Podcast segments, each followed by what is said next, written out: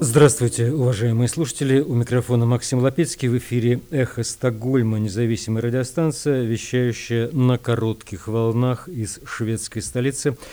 Сегодня со мной в студии историк и философ Андрей Горин, и у нас сегодня в программе участвует одесский тележурналист Аким Дархуса. Добрый день, спасибо большое. Здравствуйте. Напомню, что станция наша была создана в середине марта прошлого года по инициативе шведского интернет-провайдера Банхов вскоре после начала российской агрессии против независимой Украины. Сегодня уже у нас 3 марта 2023 полномасштабная война продолжается 371 день. В этой программе мы поговорим о том, что Швеция дарит Украине лодки и понтоны. Венгерский парламент отложил ратификацию шведского членства в НАТО на две или три недели. Представим вам часть стрима Марка Фейгина с политическим аналитиком Андреем Пиантковским. Стрим называется «От триумфа до капитуляции». Также поговорим о залетающих в Российскую Федерацию беспилотниках – о диверсионной группе, которая проникла на территорию Брянской области. А пока немного шведские новости. Швеция передает Украине 4 лодки и 14 временных мостов, понтонных мостов, сообщает Министерство инфраструктуры Украины. По данным газеты «Автонбладет», поставка предназначена для обеспечения работы транспорта в освобожденных районах Украины.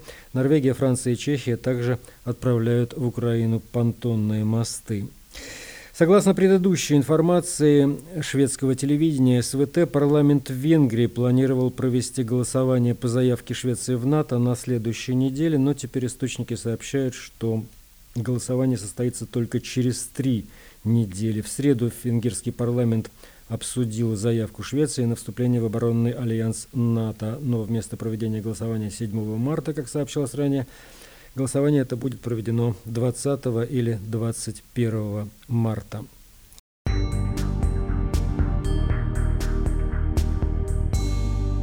А теперь поговорим о диверсионных группах на территории Российской Федерации. Об этом подробнее Андрей Горин.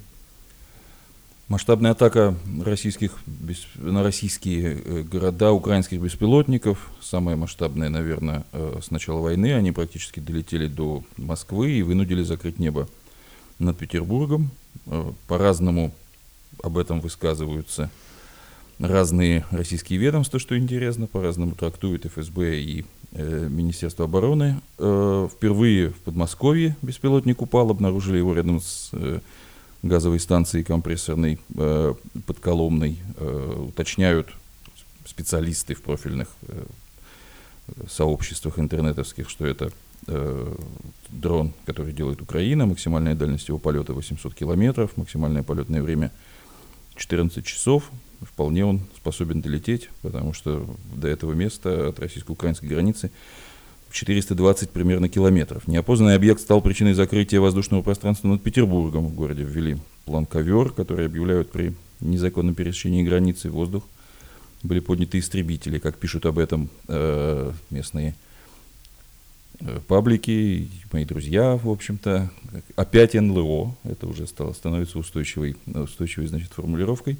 Ну, нашли вот. какой-то объект, они там что-то объявляли или нет? Я так ну, не слышал. Ни, я никаких данных про то, что нашли, не знаю. Я знаю, что касательно Петербурга, то, что был введен план, значит, ковер, вот здесь ни про какие характеристики и какие-то аппараты, не знаю, у меня... Угу. Я, а этот беспилотник сколько может нести заряд какой? Ну, что там было в Петербурге, какой по характеристикам, я не знаю. Понятно. Да, и, известно, стало известно про, про тот, что в Коломне угу. упал. Единственный про, про его характеристики. Остальные, даже если что-то есть, возможно, оно в, в руках российских э, каких-то как раз структур. Э, я хотел бы добавить, как раз вот этот э, беспилотник, который упал в Коломне, и есть его фотографии в большом количестве в интернете, поэтому, если интересно, заходим, смотрим.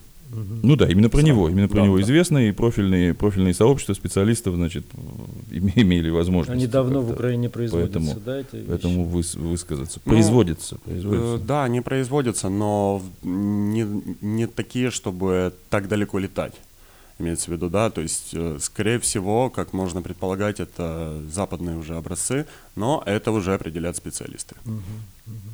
Ну, по этому поводу они пишут, что вот 800 километров он может. Да, ну, неплохо. Еще упал, э, соответственно, атакована э, нефтебаза в Туапсе, два, два дрона с взрывчаткой упали, база получила повреждения в Белгородской и Брянской области, в Белгороде обломки сразу трех дронов, и в Адыгее, тоже в э, Геогинском районе, э, 90 километрах от Краснодара, в 160 километрах от Туапсе. Вот это то, что происходило.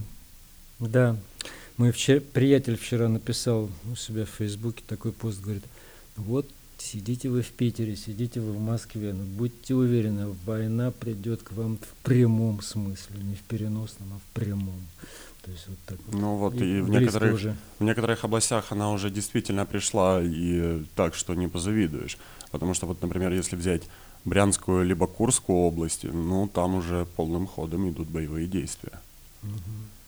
Ну вот да, вот расскажите, что это за диверсионная группа, что это? Э, 2 марта приблизительно в обед появились, э, появилась информация о том, что а, приблизительно э, 30-40 э, человек в военной форме с оружием а, проникли на территорию э, Российской Федерации, а именно в село э, Любичане и Сушаны. Э, Это находится примерно 10 километров от э, границы Украины и России. А, По сообщениям российских СМИ, а, вооруженные люди расстреляли автобус либо машину, которая везла детей. А, Один мальчик э, пострадал, э, его показательное ранило. Вот. Но в данный момент его жизни ничего не, не угрожает. Как заявили сами люди, эти вооруженные, которые а, не просто проникли а, да, государственную границу, они еще имели возможность снять э, несколько видео, а, на которых они заявляют, что они русский добровольческий корпус, что они не воюют с мирными людьми, и что они при- пришли на свою родную землю как бы освобождать и бороться, призвали бороться с режимом Владимира Путина. Собственно, президент Российской Федерации назвал это все терактом, естественно. Естественно, у него все Как- теракты. Все когда- теракты, да. Когда не он, то у него все теракты. Да, а у- у- у- советник президента Украины э, Юрий Подоляк, он э, сказал, что это все провокация. Что это, что это не мы, это все Ну, провокация. Это украинская Да, обычная позиция отрицать. Как да, такие но вещи, чтобы- если обратить э, внимание на э, официальные, э, да, то есть статьи, то российская, российский добровольческий корпус, он входит в состав а, территориальной обороны Украины. И то есть от, под чьей гидой, скажем так, они действовали, ну тут я уже затрудняюсь сказать. Ну, будем считать, что это специальная операция украинских спецслужб. Ну, да, скорее Ну, всего. Ну, скорее всего, на это похоже. Да, хорошо. Вы слушаете «Эхо Стокгольма». Напомню, что мы в эфире по вторникам и субботам на коротких волнах. У нас диапазон 31 метра, частота 9670 килогерц. В 10 вечера по Киеву и в 11 часов по московскому времени мы вещаем. И выкладываем наши программы на платформах Telegram, SoundCloud, Apple Podcast. Все ждем YouTube. Когда будет YouTube, Андрей? На подходе. На подходе. подходе. Хорошо. Андрей хотел еще поговорить о этом трагическом юбилее, гибели, или не юбилее, но уже Ну, его не назовешь юбилеем. Да, 8 лет назад, 8 лет э, назад, 8 да. лет назад, э, буквально в двух дата шагах гибели Немцова. от Кремля, да, 20, э, 27 февраля, э, убили э, Бориса Немцова, оппозиционного политика, яркого, яркого критика Владимира Путина, э, человека, который, э, который был для меня э, наиболее, э, наиболее адекватным и наиболее проницательным и наиболее способным организовывать, что тоже для политического деятеля э, в, плане партийной организационной политики очень важно. Но я больше, конечно, от- о, его взглядах э, на, на войну, о том, что, о том, что он уже, э, что он уже в свое время, э, в свое время э, говорил, Э, когда по поводу, по, по поводу аннексии Крыма и, и, и гибридной, э, гибридной агрессии на востоке Украины с самого начала. Э, он, пожалуй, э, громче всех э, говорил и пытался опровергать вот эту бессмысленную, бессмысленную фразу, что э, все неоднозначно и так далее, и говорил, что все, разумеется, э, однозначно, и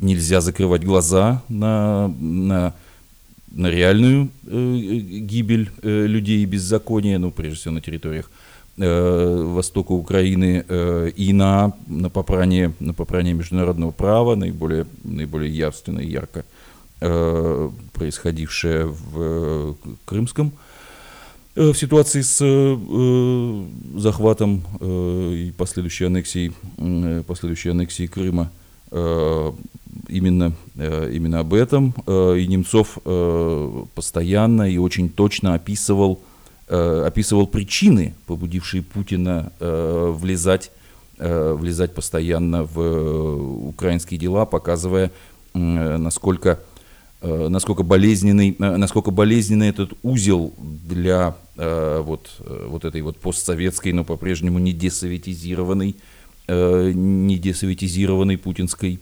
э, путинского империализма, путинской империалистической, э, империалистической политики. Э, и все это э, значит, ставки, ставки в этой игре на кону, э, который стоит э, существование путинского режима и, в общем-то, разумеется, уже теперь неразрывно связанное с э, самим э, с самой, самой жизнью диктатора – Э, вот это, это все возрастало. За, за сохранение этой жизни, мир, э, свободная Украина и, э, соответственно, э, порабощенное в некотором смысле э, российское население платит все, все больше и большую цену. Прежде всего Украина, разумеется, да, которая является сейчас средоточием и центром вот этого столкновения э, столкновения, значит, э, свободы и демократии с, с диктатурой э, и, и тиранией. И архаикой, да,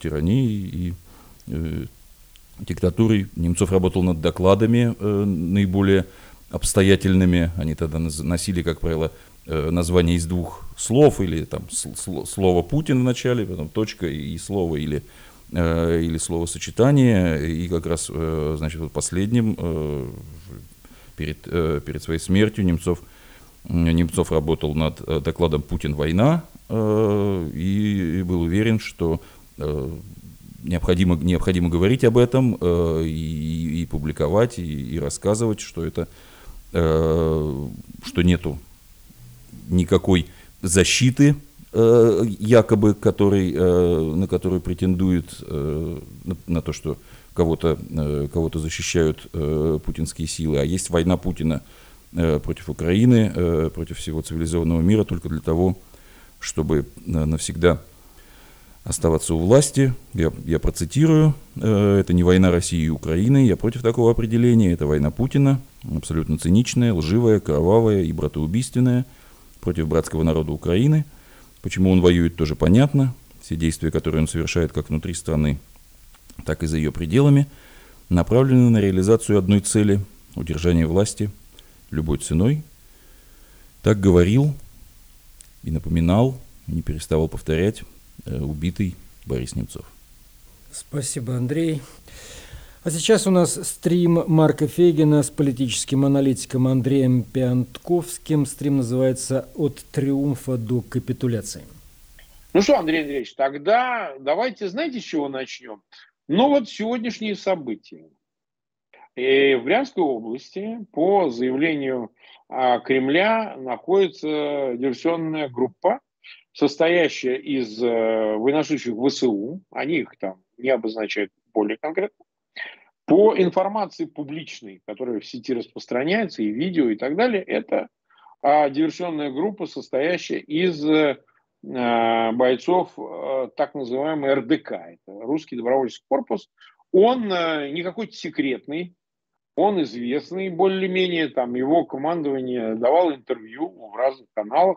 Это живые люди, там у них есть имена, фамилии. Их, они балаклавами не прячут лицо. Кстати сказать, это очень важно, потому что если уж провокация какая-то была, тут набросились все, о, это вот очередная провокация ФСБ, повод для там мобилизации, военного положения, ну еще вот. Я не знаю, какие еще поводы нужны, но люди открытыми лицами, и, так сказать, если уж они воюют за Украину в каких-то подразделениях, соединениях ВСУ, то ну, для, для так сказать, публики это не загадка, что эти люди живые, настоящие. Вот, по меньшей мере, четыре лица мы видели, а вот, хотя я думаю, что их гораздо больше, но тем не менее. По моей информации, это все-таки действительно, а, а, так сказать, военные из РДК. А, но, тем не менее, вы знаете, я вот хочу, чтобы мы с вами обсудили по большому счету. Ведь это за годы, вот, чтобы русские брали за оружие и вот так, как соединения заходили на территорию России – Брянскую. Мы сейчас не берем исламское подполье и вот ему подобное за предыдущие годы, потому что это имеет свои особенности, отдельность имеет. А вот для русских с оружием в руках оспаривать власть в Кремле, призывать к тому, чтобы поступали так и другие, ну так, в общем, за годы и годы это нечто новое. Понятно, что это фон войны. И, собственно, что это всех удивляет? Так идет он, бушует за километры, за некоторое количество от границы российской война. Полноценно сотни тысяч гибнут. Сколько-то от того Бахмута до, не знаю, там, до границы Ростовской области. Вот, ну, что там, километры. Десятки, может быть. Ну, ну, ну не так, чтобы уж прям на самолете лететь. И вот э, такое происходит. Смотрите, по истерической реакции с экстренным проведением Совета Безопасности, меры там туда-сюда, все, крики, вой виск, э, вы бы оценили как? Это, э, ну, что ли, э, подготовка к чему-то, да, то есть вот, а давайте уже дернем, что называется, чеку, объявим военное положение, всеобщую мобилизацию, закроем границы, объявим войну эту все бесконечно, эту тему трясут. Или же, ну, в общем, они столкнулись с чем-то, в общем, совершенно для них, ну, неведомым, неожиданным, там, как реагировать, что делать. А если сейчас в разных местах такое начнется, да, он же заразительно вирусуются очень такие вещи. Как бы вы это оценили? Ну, мы обладаем недостаточным количеством информации. Согласен. Скорее всего, там такое пересечение двух обстоятельств. Ну, безусловно, этот русский добровольческий корпус без он существует. Это известное явление. Они участвуют в борьбе украинских вооруженных сил, ну так же, как э, более крупные два э, белорусских корпуса. Да, это, да. Эти люди известны, да, мы видели пресс-конференции их э, в Киеве. А второе, это же не исключает э, возможность, то есть не, исключ... не то, что не исключает, а провокация на провокации – это весь стиль руководства современной российской власти.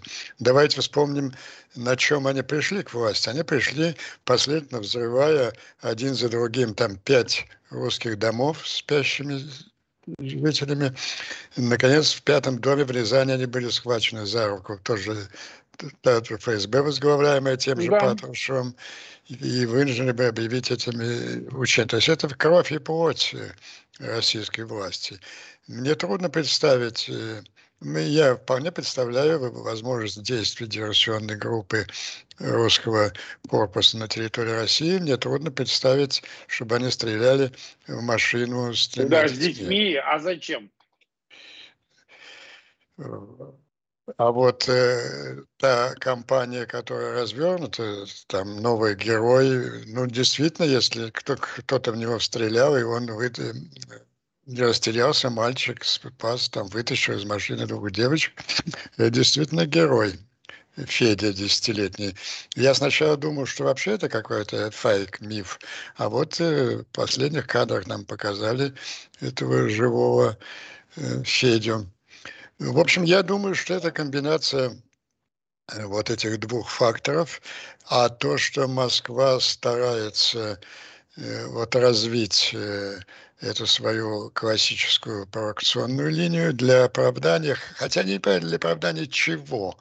Вот вы говорите сорвать Чекуфа, а что? Они уже названы их действия уже реализованы сначала вице-президентом Соединенных Штатов, а затем президентом, как э, систематические преступления против человечности. Чем еще они? Кстати, на фоне вот всех сегодняшних разговоров был совершенно рутинный налет на, на Запорожье, где были убиты несколько мирных жителей, пострадала, да, пострадала женщина, роженица. Так что я не знаю, че, какие еще преступления можно прикрыть. Ну, может быть, э, скорее на такой нарратив «Вставай, страна огромная, вставай на смертный бой». То есть... Не, я-то как раз со скепсисом отношусь. Просто что, что, что действительно мы теоретически рассуждаем, что он может... Э, все ведь говорят, надо замотивировать народ. Вот народ вял, а вот тут, вот смотрите, мальчик, там, папа или там кто там убит, и вот они напали на нашу страну. Мое, моя оценка, что никого ты этим не замотивируешь, что мы вот тут... Ну, вот... так, э, Марк, э, то, что никого это не замотивируешь, не замотивируешь, не означает, что они этого не делают. Но они же уже живут э, совершенно в мире иллюзий, они в отчаянии от того, что мы будем говорить об этом сегодня, что практически mm-hmm. война провалилась. И вот я его выступление рассматриваю на Э, послание Федерального собрания как капитуляция в той большой войне, то, что я называю Четвертой мировой войне, которую он объявил Западу, она именно, именно это было замыслом. Вот в этой войне он же капитулирует, и он сейчас отчаянно хочет что-то продолжить. Он сейчас сражается за свою жизнь. Ему нужно какое-то какое-то вытащить э, э этюдное полуничейное окончание вот этой русско-украинской войны, которую он смог бы продать, продать своему населению как фиктивную фейковую победу. И он надеется это получить от Запада, но он совершенно не понимает, а, настроение Украины, и я бы вот на новое э, явление обратил внимание, от, э, изменившиеся отношения внутри западной коалиции, в общем-то, Украины выступает сейчас мне не как проситель помощи. Украина донор безопасности для всего Запада. Mm-hmm. И, соответственно, она разговаривает своим языком. Вот я бы сравнил сегодняшние отношения э, Украины с Соединенным Штатом уже с, с отношениями Израиля и Соединенных Штатов. Израиль зависит, да. от, зависит от военной помощи Соединенных Штатов. Он очень с уважением относится к Соединенным Штатам, ценит эту помощь, но он всегда исходит из своих национальных интересов, даже когда Соединенные Штаты рекомендуют ему какие-то действия, ну, например, в отношении иранской проблемы или в отношении mm-hmm. с, с палестинскими террористами, э, которые Израиль не считает отвечающими своим национальным интересам. Вот прав, я, может быть, это моя такая эйджистская симпатия, но я все чаще с симпатией э, цитирую старика Киссинджера, который нашел да. себе на 101 году жизни, кажется, мужество отказаться от 30-летних своих убеждений. Ну, помните, он же посвятил последние 30 лет своей жизни борьбе против расширения, расширения НАТО, там, нейтрализации Украины, финляндизации и так далее. И он сказал, между прочим, повторяя слово в слово того же Штенмайера, что я думаю, что эта политика приведет к миру, а именно она и привела к войне потому что вот эта политика уступок, озабоченности, э, угу. учета озабоченности так называемых России, она породила у Путина чувство безнаказанности. Так вот, э, этот замечательный стратег э, сказал недавно, что самое крупное событие геополитическое 22 года это появление на карте мира новой Major Power, ну по-русски это великая держава по существу, самой большой и эффективной армии. То есть очень изменились отношения сил, роль. И Украина сейчас другим языком разговаривает с Западом. Вот мне, например, понравилась в последние дни такая тенденция.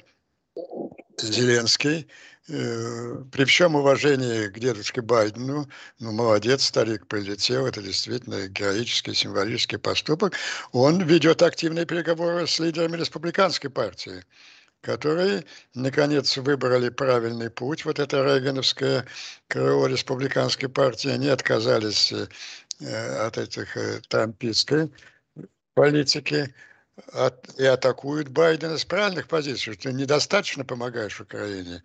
Они уже ставят вопрос о резолюции Конгресса, которая обязывала бы предоставить Украине э, Этакамсы и истребители-бомбардировщики F-16. Украина стоит на ногах очень твердо, как моральный лидер свободного мира, если хотите. Это, это результат ее героических усилий за последний год войны, очень изменившегося соотношения сил. Ну, что касается позиции союзников, то я думаю, будущие историки используют такой термин, как обвальный февраль.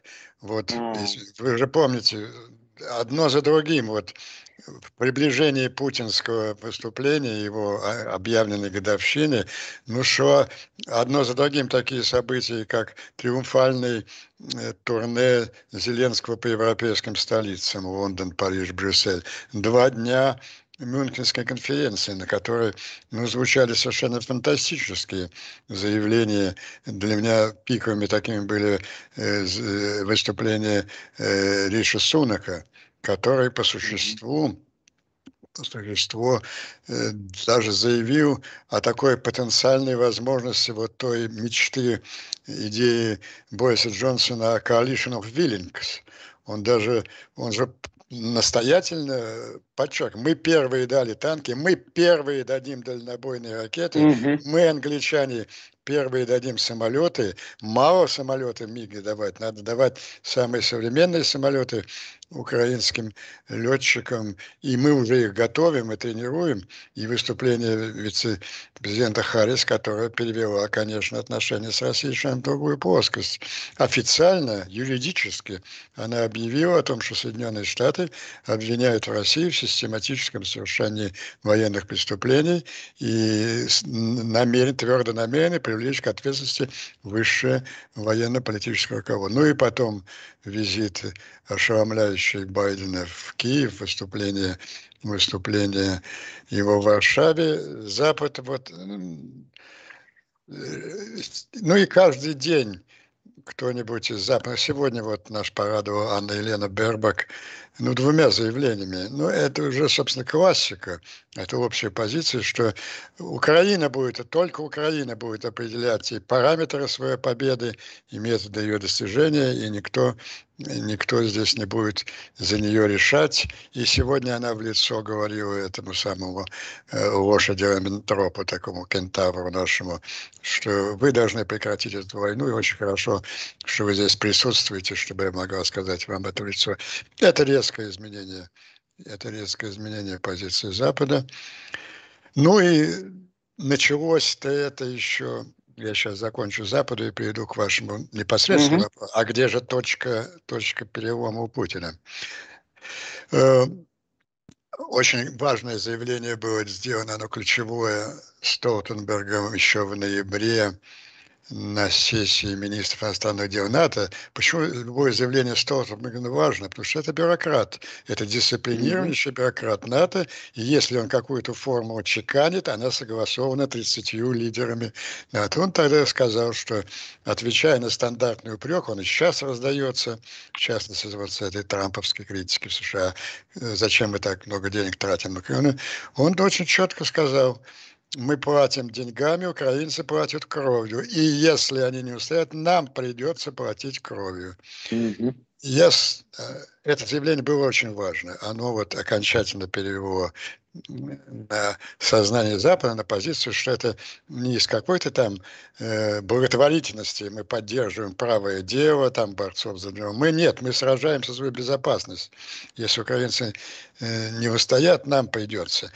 Но постепенно вот в связи с последними колебаниями относительно самолетов и, и это, я увидел, ну, в общем, и не очень приятную сторону в этом заявлении. Ведь оно еще звучало, его же можно услышать так, что вот э, на нас, на, по существу речь идет о чем? На нас напал Гитлер с размахивающей ядерной бомбой. Вот нашлись 300 спартанцев, 40 миллионов украинцев, которые проливают кровь защищая нас. Так, ребята, есть возможность за ними укрыться. Давайте действительно вооружим их как следует, чтобы нам не проливать кровь. есть вот в этом то есть я бы с такой оговорочкой согласился, что да, они приняли решение о победе Украины, это очень хорошо, но с условием не пролития ни одной капли западной крови. Вот в этом же вот, а, а как по-другому? объяснить их, они же тоже стотовые, они же продолжают все время восклицать, ни в коем случае не допустить эскалации, не допустить эскалации. Какой нахер эскалации? Путин ведет э, войну на уничтожение Украины на уровне эскалации геноцид украинского народа. На их языке не допустить эскалации, значит не допустить вовлеченности Запада, не допустить жертв Запада. И вот почему я понял, почему они вот так осторожно, как котенок пробуя воду, э, дают сначала одну номенклатуру вооружения, потом другую. Чего они боятся? Нет ни ядерного оружия. С ядерным оружием давно покончено. Э, Путину объяснили, что, во-первых, его убьют, ну и, во-вторых, он, он не шахид. Это, кстати, вот парадоксально, вы знаете, вот это последнее разоблачение проекта... Да, с Кабаевой, да. Да. Э, ну что вы сказать, шахиды, это шахиды идут на то, чтобы да, встречать 72 девственниц в раю а он с какой-то блядью на золотом унитазе сидит. Какой-то... А мы не знаем, он, может, с ней не справляется. Он какой он, какой он, ну ясно, что это не шахид, это все в рай не понятно. Как э, в советский год шутили, он гладиатор, только гладить. Я думаю, ну, если, вы, если кому-то на Западе нужна еще вот его психологическая характеристика, она, конечно, дана этим. Э, но а, так они, они даже не это, а знаете, они чего боятся? Э, они боятся... Э, вот, например, почему они боятся сейчас дать э, самолеты? Ну, потому что самолет это современные F-16, те же Тайфун британский. Ну, это серьезная логистическая операция. Видимо, они должны будут использовать в значительной степени аэродромы подлета в, в Румынии, в Польше. Mm-hmm они боятся, как это не парадоксально, возможности э, российского удара по странам НАТО. Почему они боятся? Казалось бы, радоваться должны. Но представляете, если Россия, вот, к чему призывают всех их пропагандоны каждый день, ударит по какому-нибудь аэродрому в Польше, это э, Атаков 5, вступает все НАТО и, собственно, за несколько дней испепеляет российскую армию том, томагавками. Казалось бы, прекрасный результат, но при этом, но при этом погибнет, наверное, ну, несколько сот западных военнослужащих. А может быть, даже Путин осмелеет и по какому-нибудь городу ударит, и там тысячи мирных жителей. Вот для них это неприемлемый ущерб.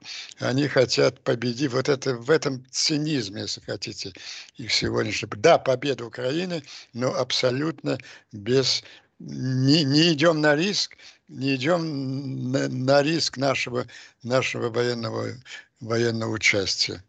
А вот смотрите, советские, давайте посмотрим на война в Корее, 50-й год обе ядерные державы. Причем э, в Советском Союзе первое испытание было в 49 году. Ну что в 50 да. году, наверное, несколько бомб не было. Было только не было никаких доставок, средств доставки. А э, Соединенные Штаты уже достаточно развитые. Советские летчики не, не, не смущались участвовать в боях, да это почти никто не скрывал. Ну, хотя они какие-то имели там корейские имена, Ким Чун Дын, но это не секрет, что были современные истребители, и за штурвалами были э, советские летчики. Вот э, советские люди, лидеры шли на этот риск. В общем, вот, э, мне кажется, определенный, конечно, цинизм в этой решимости Запада. Да, да, победа Украины, но чтобы ни один западный человек не пострадал. Ну, у них избиратели, у них все, но это же ценой это же ценой украинской крови. Вот мне кажется, что сейчас э, это все, ну, тут приходится с одной стороны, с другой стороны. Помощь, конечно, колоссальна.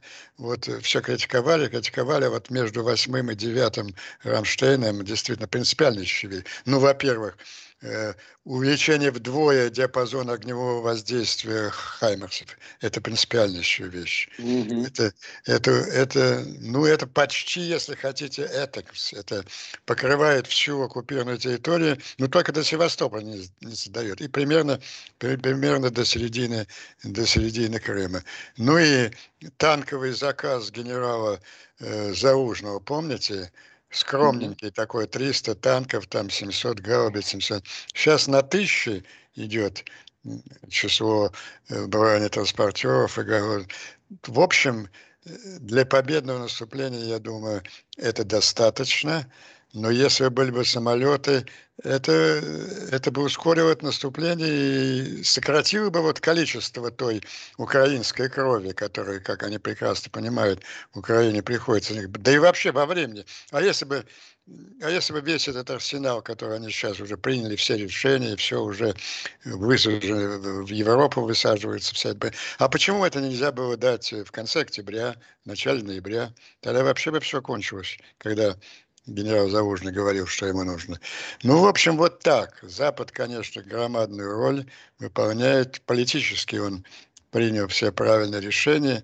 Но я думаю, будущие украинские историки с горечью отметят, что он, конечно, не решился. Ну, осторожность Запада привела к очень серьезным потерям для Украины. В конце концов, э, ведь э, при всем героизме, восхищении нашим украинским обществом, но оно уже не железное. Эти, эти потери, они сказываются на, на состоянии общества, на состоянии общества. Это опасная игра со стороны Запада. Ну, вот такой, какой он есть. Да, я, у меня маленькая реплика. Вы знаете, я тоже размышлял над этим а, относительно, раньше это называли слабостью, малодушием Запада, что он вот этот humanity фактор э, ставит э, в качестве основополагающего. То есть действительно не расходовать э, солдат, не говоря уже о гражданском населении, ни при каких обстоятельствах, ни при какой вызове и угрозе. С одной стороны, это вы правы, создает ну, некоторую его слабость, некоторую зависимость от мирных решений, от попыток избежания войны. А с другой, смотрите, ведь как замолотила военная машина, технологическая машина раз не должен умирать живой человек, должна умирать машина. Война индустрии. Давайте создавать роботов. Дрон. Что такое дрон? Это робот. Что такое э, там самостоятельно управляемый там, или дистанционно управляемый танк, самолет? А в конечном итоге э, человекообразный робот, да, который рано или поздно появится, в течение, говорят, 10-15 лет вместо солдат будут воевать такие неуклюжие пока машины, понимаете, это борьба индустрии. И тут, э, с другой стороны, с плетками и шашками, значит, э, в он С заключенными, заключенными. Заключенные, да, в этих в рисовках, с картинами. Понимаете? То есть два подхода. Один – это, значит, мясные атаки, значит, класть штабелями вот этих то зэков, то обывателей, слесарей, экспедиторов, водителей. А с другой стороны, они говорят, да нет, мы, наша промышленность будет производить вот это вот все – а поскольку мы имеем 70% ВПК и передовую технологию, сейчас Запад переживает научно-техническую революцию очередную в связи вот с этими э, искусственными интеллектами, там, новыми технологиями на нем основанными, он и выйдет в передовики в этого всего, потому что он, он добьется этих роботизированных устройств. Машинный век наступает. Ну, такой машинный, компьютерный машинный век, это другое. Знаете, тогда вопрос в следующем. Посмотрим, как это будет дальняя война развиваться. Вот в свое время это прогнозировал Ван Кревель, такой историк э, а, войны, философ, он в Иерусалимском университете. У него такая была работа «Трансформация войны». Ей уж почитали 25. Иван Кревель ты ее написал. Но тем не менее, вот смотри, как пророчески он написал, там и признаки гибридной войны были, и вот эта идея, что современная война не там, где втыкают флаг идиоты, как воюет российская армия, вот во что бы ни стало, мясными рядами, но чтобы флаг воткнуть. Ну и что, закатали вы этими черепами, и горы сложили трупов, и что, что вы добились? Э, ну хорошо, вот смотрите, сейчас в западной прессе там и тут э, пишут о том, что Запад немного подталкивает как бы, да, Украину, надо быстрее, быстрее начинать а, контрнаступление, мы в 23 году вообще все должны закончить. Вот эта идея 23 года, я сам, кстати, прогнозирую, что в 23 закончится, причем В обосновании этого понятно и выборы в Америке через год с небольшим, ну, полтора года, и, э, так сказать, измотанность Европы всеми этими проблемами с рынками, проблемами с беженцами, ну, как-то хотят уже это все э, выгладить, да. Э, надо заниматься другими, там, Африкой, вот, например, Франции надо заниматься, там сейчас начался визит Макрона во Францию, он едет по четырем странам, там, Франц Африк, вот эта политика трещит по швам. То есть есть чем заниматься, кроме Восточноевропейской войны. Считаете ли вы, что вот это подталкивание к ускоренному контрнаступлению а, вооруженных сил Украины, оно продуктивно или требует того, или же ну, у них какие-то хронологические сроки в голове есть, и они хотят стимулировать а, Украину. А дальше у меня потом в развитии будет вопрос. Да, что значит подталкивание, стимулирование? Ответ украинцев очень просто. Хорошо, давайте больше оружия. Да, да, мы мы планируем, когда все подсохнет в начале марта. Вы хотите, чтобы мы пошли в начале апреля? Ну хорошо, дайте нам авиацию, дайте нам атомсы. Вот Риши Сунок, большой друг Украины, дайте нам, дайте нам э, эти самые Storm Shadow. Вы представляете, mm-hmm. какую панику, вот мы начали наш сюжет, какую панику там э, почти самодельные украинские дроны или какая-то да. группа русских э, добровольцев. А что, а что будет, когда англичане поставят самолеты э, с этим с Том Шейду? У них этот несчастный панцирь, который совершенно бесполезен для Стом. Они его там, видимо, один в Москве, они его сначала таскали на крышу генштаба, а потом таскали на митинг в Лужниках, прикрытие тельца тельца фюрера или, или двойника фюрера. На, на митинге, конечно, двойник был. Но смерть двойника это тоже была бы большим ударом э, по режиму. Вот. Потому что это все разговоры в пользу Украина уже сама решает. Вот я за другим языком говорит с нашими союзниками и, и правильно делает. И вот знаете, тут масса уже если хотите, циничных, а можно называть ими прагматичных факторов. Но если вы так бережете на своей жизни, то давайте больше оружия. Это опять же это аргумент работы. Ведь наверняка, э, ну они живые люди, они, да, они ответственные избирают, они с самого начала кричали, ни в коем случае, ни в коем случае, наша задача, чтобы э, НАТО не вступило в прямую. Но это в переводе на избирательную кампанию, ни один наш избиратель не погибнет, не, не будет никаких жертв со стороны НАТО. Ну хорошо, хорошо. И ладно, ну так давайте, давайте тогда оружие. То есть э, тут э, Украина уже не та страна, которую можно подталкивать или останавливать. Это, это субъект мировой политики сейчас. Это ведущий субъект э, мировой политики. И давайте вот мы все бросаемся на новые темы. У меня остался э, ваш вопрос. А где Путин понял, что он проиграл? Да, где? Вот мне кажется, что вот этот мини-переворот, э, смена руководства, она связана не с изменением там планов окончательного войны, а классического, э, неудачное для Путина решение классического, неизбежного для фашистского режима конфликта между профессиональными военными и штурмовиками. Вот э, Адольф Айозович в свое время решил его э, фундаментально, просто вручив своему Пригожину пистолетик с одним патроном.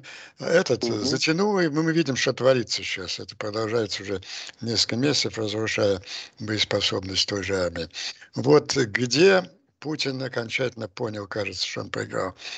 Где-то вот в середине вот этого февральского февраль, февральского потока новой решимости Запада. Ведь смотрите, где-то в начале февраля, в первой декаде, по-моему, было объявлено его после долгого перерыва э, послание, дата послания Федерального собрания, 20 число. Ну, естественно, нужно что-то докладывать, какая-то победа нужна. В это же время, ну, мы же все помним, появились очень э, такие настойчивые утечки из Москвы британской и американской разведки, что в ближайшее время русские перейдут в наступление. И это не будет классическое наступление, там, трупами зэков или мобиков закидывать украинские, будет механизированный колонн. Ну, я запомню даже эту бумажку, да. ледовку. 1300 танков, говорилось, да. самолетов, вот-вот-вот-вот. Ясно, Financial что... Times публиковала, была большая публикация. Да, вот эта информация, они, они, они плохо слабость американской и британской разведки в такой в аналитической работе, в понимании сознания там народов, э, вооруженных сил, армии. А вот техническую информацию из бункера нас снимают, видимо, грамотно. У них хорошая электронная разведка. Ну и попробовали они, да, вот эти танковые колонны, это был угледар. Громадная новая танковая катастрофа была. Тогда нам англичане, британцы и американцы стали вторую э, разблюдовку давать. А вот в ближайшее время, да, они обосрались с танками, но смотрите, они сконцентрировали на границах Украины всю свою авиацию. Всю, и действительно так, это же легко наблюдалось. И, и они готовят психическую авиационную атаку несколькими волнами. Первая волна таких летчиков камикадзе идет, на, на, обнаруживают украинские противовоздушные обороны, погибают, но вторая волна уничтожает эти средства ПВО украинские, а потом уже они получают возможность э, работать как в Сирии без, э, без ПВО расстреливать города бомбардировать. Ничего, не вы, они каждый день ее, она планировалась на 17, на 17 вот-вот, не состоялась психическая. Ну, либо, я думаю, что просто летчики не пошли. Одно дело бросать э, заключенных трупами, а другое дело э, там формировать отряд камикадзе из профессиональных пилотов. В общем, вот эти попытка некой победы, хотя бы локальной, к 20-му, она провалилась, и вот это, это произвело впечатление на Путина. И в чем, почему я назвал его речью капитуляции? Ну, потому что э, вот планы его Четвертой мировой войны, которые, безусловно, у него были, э, планы э, использования ядерный шантаж, ну, их цель же сформулировал. Вот давайте у нас триумф и капитуляция. Я сейчас пробегусь немножко по триумфу. Триумф Путина психологически, вот самые счастливые месяцы его никчемной жизни, которые он будет э, вспоминать в последнюю минуту перед повешением, это примерно декабрь 21 года, январь, февраль. Ну, помните, какой он был эйфории, как этот толстомордый министр, замминистра потребовал НАТО, собирайте манатки, убирайтесь вон. Да, Рябков. Туда, туда вот на линию, которую я называю Баты Джугашвили. Это где-то линия там посередине Западной Европы между Адриатикой и, и, Северным морем. Они же уверены были, что Запад дрогнет и отступит. В течение пяти дней там они как масс, нож массово проходят Украину, выходят на границу Балтии и Польши, и в ореоле этой блистательной победы вынимают свою ядерную елду и давайте или отступайте вот туда, или я вот применю ядерное оружие. И вы знаете, самая страшная мысль, что год назад Запад дрогнул бы перед этим шантажом. Он совершенно... Запад изменился за этот год. Украина его своим сопротивлением, своей войной очень много, во многом... Да вы помните, помните, с чего начинался первый саммит Байдена, Путина, идите, выполняйте Минское соглашение. Потом бесконечная болтовня каждый день Столтенберга, Байдена. Мы не будем этого, мы не будем того, мы ни в коем случае ни, ни натовские солдаты, ни no-fly zone, ни в прямое столкновение и так далее. Запад прошел очень большой... Украина уже еще не выиграла свою войну до конца. Она победила вот в этой четвертой мировой войне, угрожавшей Западу. Если бы Украина э, не устояла тогда, да, вот тот Запад на состояние февраля 22 года не был бы способен противостоять ядерному шантажу Путина. А сейчас он плюет с презрением на этот шантаж. Так, это его... А помните, что он вытворял в феврале вот самый триумфальный его день, конечно, 8, 8 февраля, э, встреча с Макроном. Только что вернулся от Си. Кстати, Си врет. Э, он, помните, китайцы распустили как будто из пяти э, известных источников, что Си обижен, что Путин его обманул, угу. он ничего не говорил, еще как. Си выигрывал, я 20 раз об этом объяснял, при любом исходе войны. Проиграл бы Украину, он получил Тайвань за два дня, проигрывает сегодня Россия, он уже получил фактически Сибирь.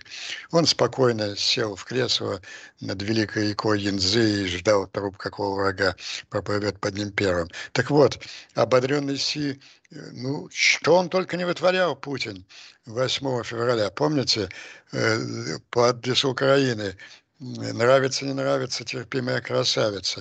Макрона несчастного скал заставлял сдавать. Полчаса тот бегал между самолетом и все, сдавал, сдавал как миленький. И, не, наконец... он не сдавал, он отказался сдавать кал, он отказался. Да, ну хорошо. Вы спасли, честь, вы спасли честь Франции. Я вам, такой, да. Вам орден почетного легиона, как Венедиктову. Я ему позвоню, напишу, отобью телеграмму, потребую, так сказать. Да, да, да. Встал, вступился за честь перед клеветником Пьянковским. Хорошо. Но самое главное, он наконец проболтался на пресс-конференции о своем плане победы в Четвертой мировой войне. Да, сказал он, мы понимаем, что мы уступаем всему НАТО, он сказал, на конвенциональном уровне, но мы превосходим их там на ядерном, у нас есть какие-то невероятные образцы и так далее, и так далее.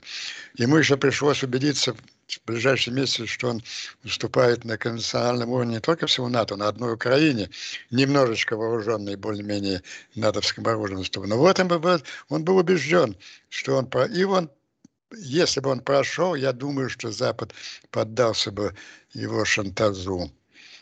Вот, какие еще дни его триумфы? Ну, конечно, великолепный триумф, по-моему, это было 19 февраля когда он собрал всю свою... Он никогда не позволял себе так издеваться над своими приближенными. Это 20-го, по-моему, был. Да? 20-го, когда он снимал с них штаны. Но он уже, он уже чувствовал себя властелином мира.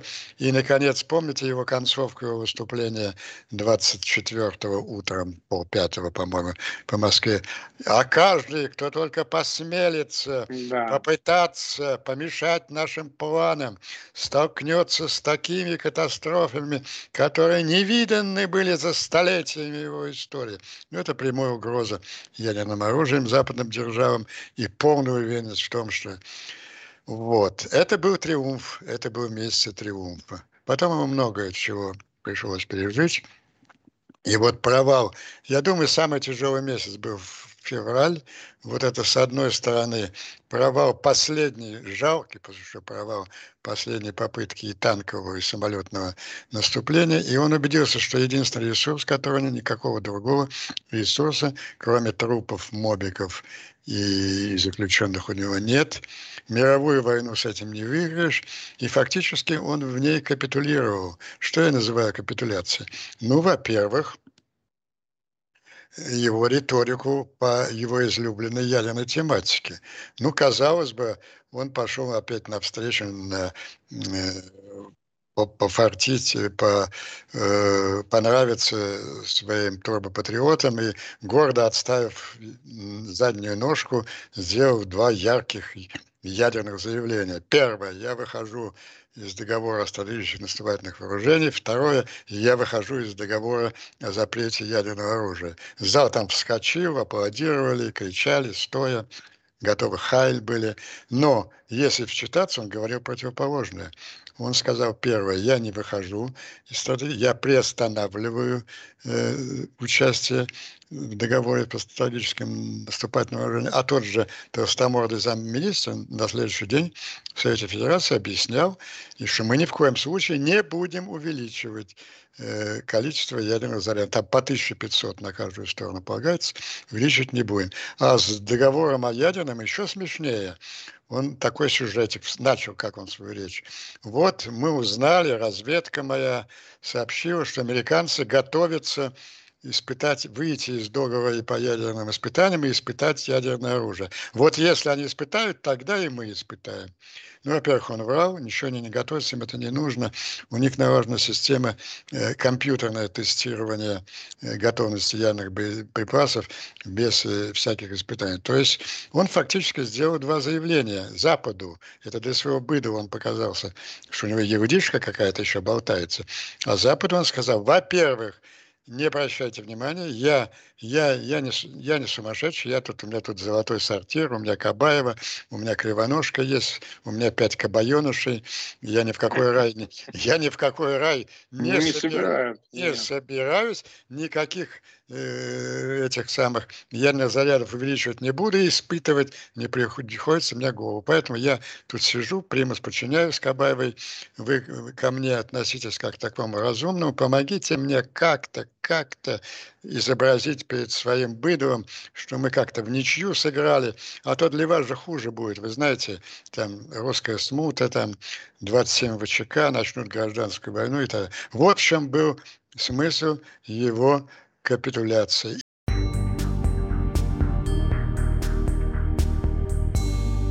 Это был стрим Марка Фейгина с политическим аналитиком Андреем Пиантковским. И еще немного Андрей Горин новостей из зазеркалья путинского.